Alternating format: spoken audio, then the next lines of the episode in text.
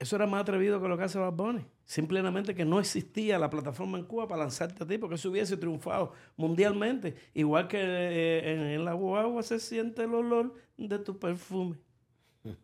¿Verdad? Tú eres una bellaca y yo soy un bellaco.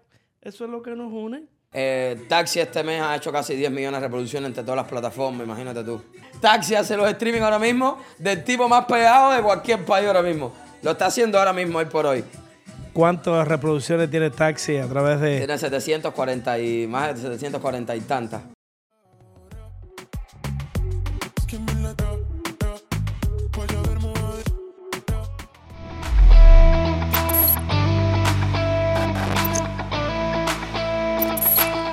Bienvenidos a un nuevo episodio de mi podcast Muy Jardón.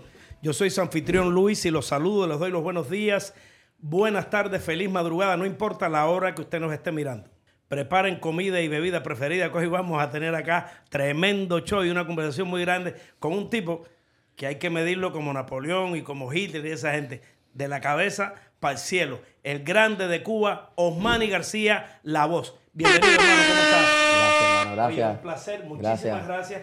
por darnos la oportunidad. Yo creo que tú eres de lo más grande que yo he tenido aquí en este podcast sencillo. Gracias, hermano, gracias.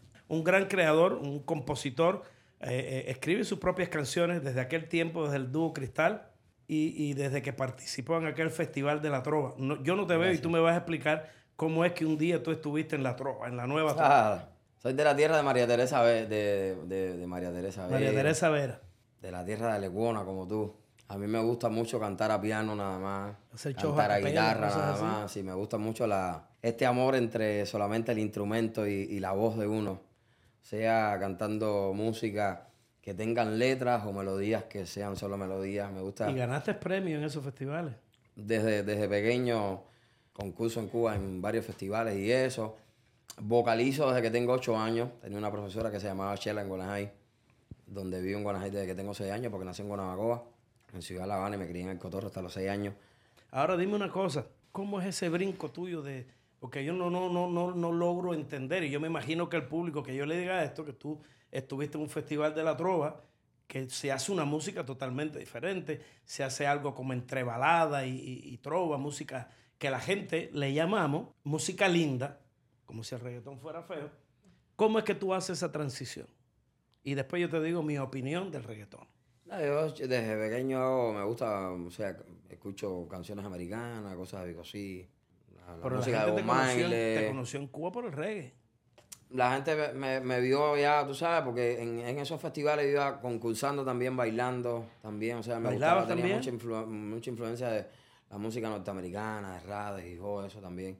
Entonces iba, pertenecía a la asociación Hermanos ahí de que tengo 14 años. Mi profesora de música me enseñó a amar la, la música, la música folclórica, la popular. Siempre me ha traído mucho la rumba.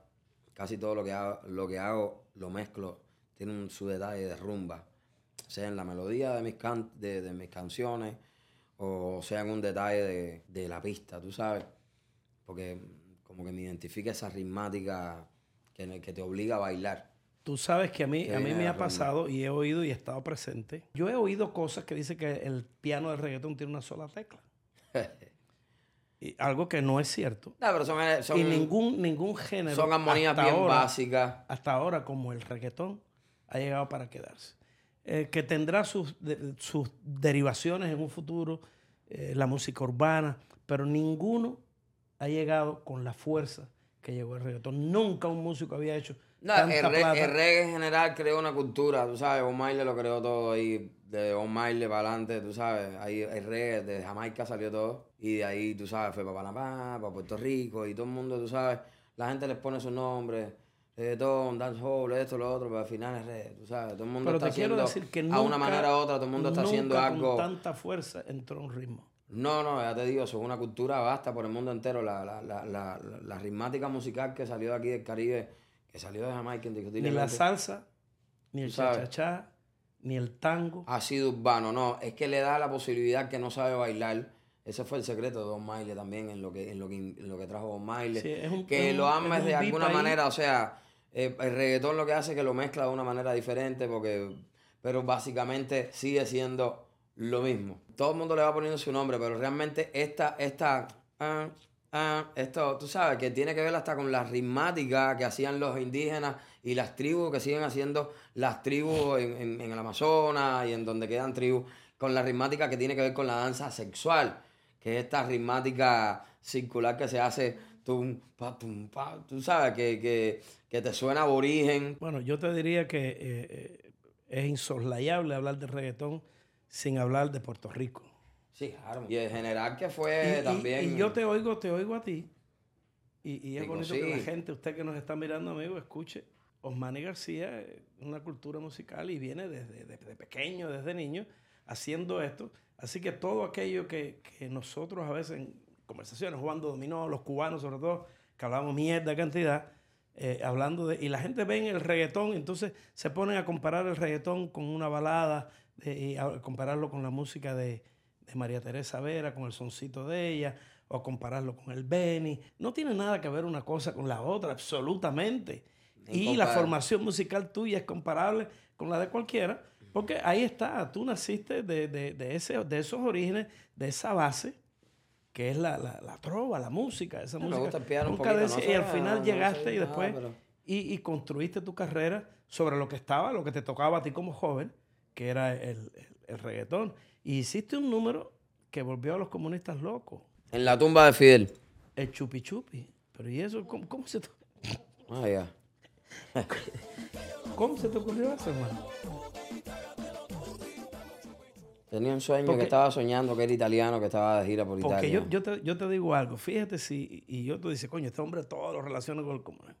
Eso era más atrevido que lo que hace Bad Bunny. Simplemente que no existía la plataforma en Cuba para lanzarte a ti, porque eso hubiese triunfado mundialmente. Igual que eh, en, en la guagua se siente el olor de tu perfume.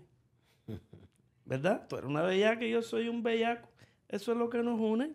¿Por qué chupi chupi? Eso lo atacaron, ellos te cerraron ahí, te quitaron de la Ah, pero de todas maneras se fue viral en Italia, se fue viral en una pila de países, aquí en la Sí, claro, Florida. no, y nosotros lo bajaron con aquí. 10 millones, con 20, con 25. Y nosotros estábamos Chupi aquí. Chupi realmente pero tuvieron, tú te no sé, unos- imaginas, tú te imaginas hecho eso un poco, de, un poco lanzado en millones. su momento, en libertad, con todas las herramientas y con todas las cosas, ¿a dónde hubiese llegado Chupi Chupi? Ah, pero bueno, tenemos un taxi ahí, tenemos flotando, No, yo- sabes. sé, eh, no- Da- No te adelante, no te adelante. que igual, da igual. Y, y les iba a contar de un tema que para mí, a, mi- a la estatura de, de- de mi vida, de mi edad, pa- para mí es bien importante. Y soy un ferviente admirador de cuando una persona eh, logra eh, de alguna manera posicionar su carrera y su vida y su familia de otra manera. Tal es el caso de Diosmani, un tipo súper polémico, por decirlo así, del barrio Guanabacoa, pleitero, un tipo que hay que pararse frente a él y hay que tener, hay que tener eh, Napoleón,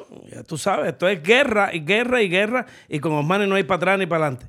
Y así ha sido su vida y polémico y así todo, el hombre ha sido un, tipo de pueblo, un tipo de, de- que le gusta a la gente por, por su manera, por el flow que tiene a la hora de decir sus cosas. Hoy Osmani García florece en la industria y florece de una manera espectacular, ganándose el cariño del público. Claro, también haciendo honor a ese carácter, a esa hombría, que en un momento determinado, y es necesario decirlo así, cuando muchos grandes artistas cubanos que estaban aquí y que no querían opinar de la situación que vive nuestro país, de la agonía que vive Cuba y que hoy está en su momento más oscuro, Osmani se paró y defendió a su gente. Y, y se paró y no tuvo temor ninguno en ir en contra de la dictadura castista. Y eso le gustó mucho a la gente. Ahí, en ese momento, como otras tantas cosas que tú habías dicho y habías hecho en su momento, ese día tú te ganaste el corazón, hermano, de mucha gente y de este servidor Gracias, mamá. porque no sabía y no me imaginaba esa, esa faceta tuya. Y ese día tú no estabas empericado. Ese día tú estabas con el corazón en la mano. La- ya en esos, ya en esos días ya el perico la había, eh, No ya importa, estaba aterrizado Ah, hacía no tiempo. Aquí, mira, mira, hermano. Tenía, la, tenía, tenía el hermano, zoológico ya, el ya lo había vendido ya. El perico es cuestión de multitudes. No se deje engañar. Hay unos que, que- que son públicos, otros que no. Y hay otros que solapados lo hacen los fines de semana y lo hacen todos los fines de semana. No, pero tienes y que, eso no depende tienes de que decirle a la gente que la gente tiene que saber que, que esta faceta que en mis años de mi, de mi de, ah, De juventud, de no, eso locura, pasó. De eso está la eh, gente- la gente está hay- claro que hay eso gente que, pasó. que extrañan eso, pero la gente tiene que No, saber no, que hace dos años yo no creo, yo no creo que la gente extrañe eso. La gente hoy está orgullosa de ti. Gracias, hermano, gracias. Y está orgulloso de Gracias. que todo ese perfil y toda esa verbigracia que tú tienes y esa Gracias. energía que tú tienes, tú la usas hoy y la encausas en otro destino, en un destino más positivo para la gente que tú influyes, porque tú eres un gran influencer, tú eres una persona que, que lo que tú digas en el pedestal que tú te pares para decir algo, la gente lo escucha. Eso- Mira, yo realmente, mira, más que hablándote más que de, de- de artistas ni nada. Yo tengo gente del barrio que están presos. Socios míos que crecieron conmigo. Tengo amistades que tienen tres, cuatro hijas ahora mismo, cuatro hijas, y están presos el 11 de julio. Y le toca los juegos porque realmente tú estás viendo, ni Fidel se escondió para estafar a nadie con dos roles. Ni esta gente se está escondiendo esta gente. Esta gente están diciendo, sálvese quien pueda. A ellos les importa poco matar a un niño ni matar a nadie. El payaso este, que es un don nadie, un invisible, que es el, el caganel, como todos los cubanos y todos los niños cubanos y todas las personas, todos los cubanos le decimos así, Ese es un caganel.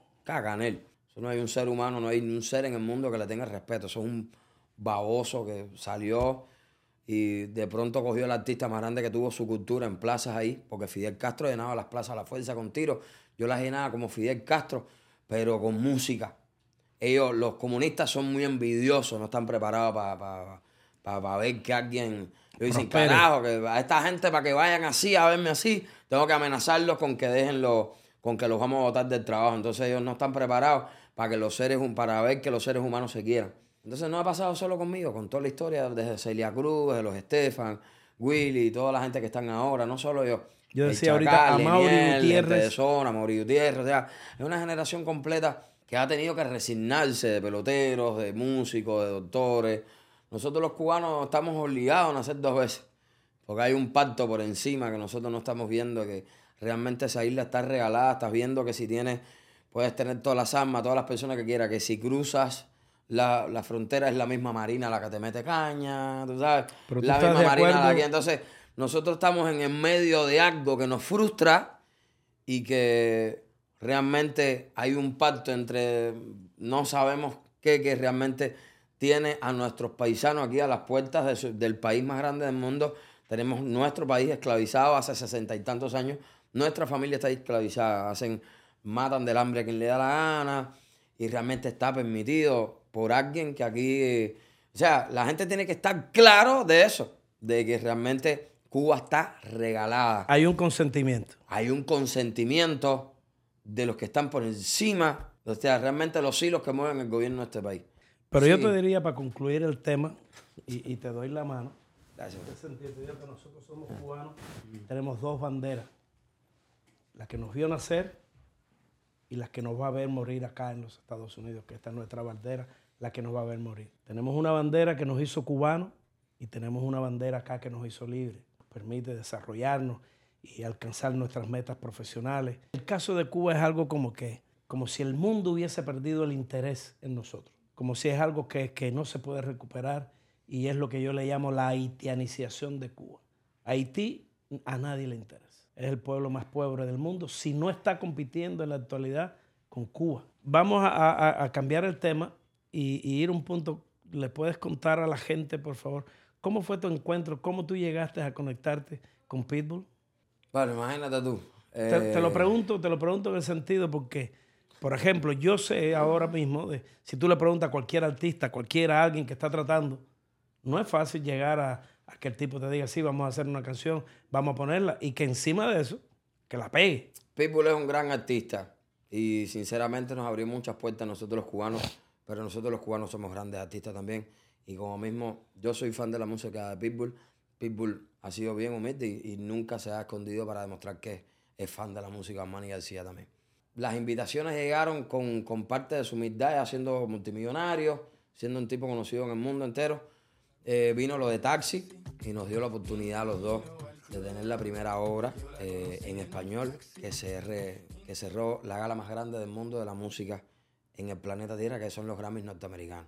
Que es la música, que ahí está lo mismo la música premiada para los Oscars, que el cine es la plataforma más grande que conoce la humanidad. Tuvimos por primera vez un tema en español por encima de un tema en inglés en el planeta Tierra. Lo logró Pitbull.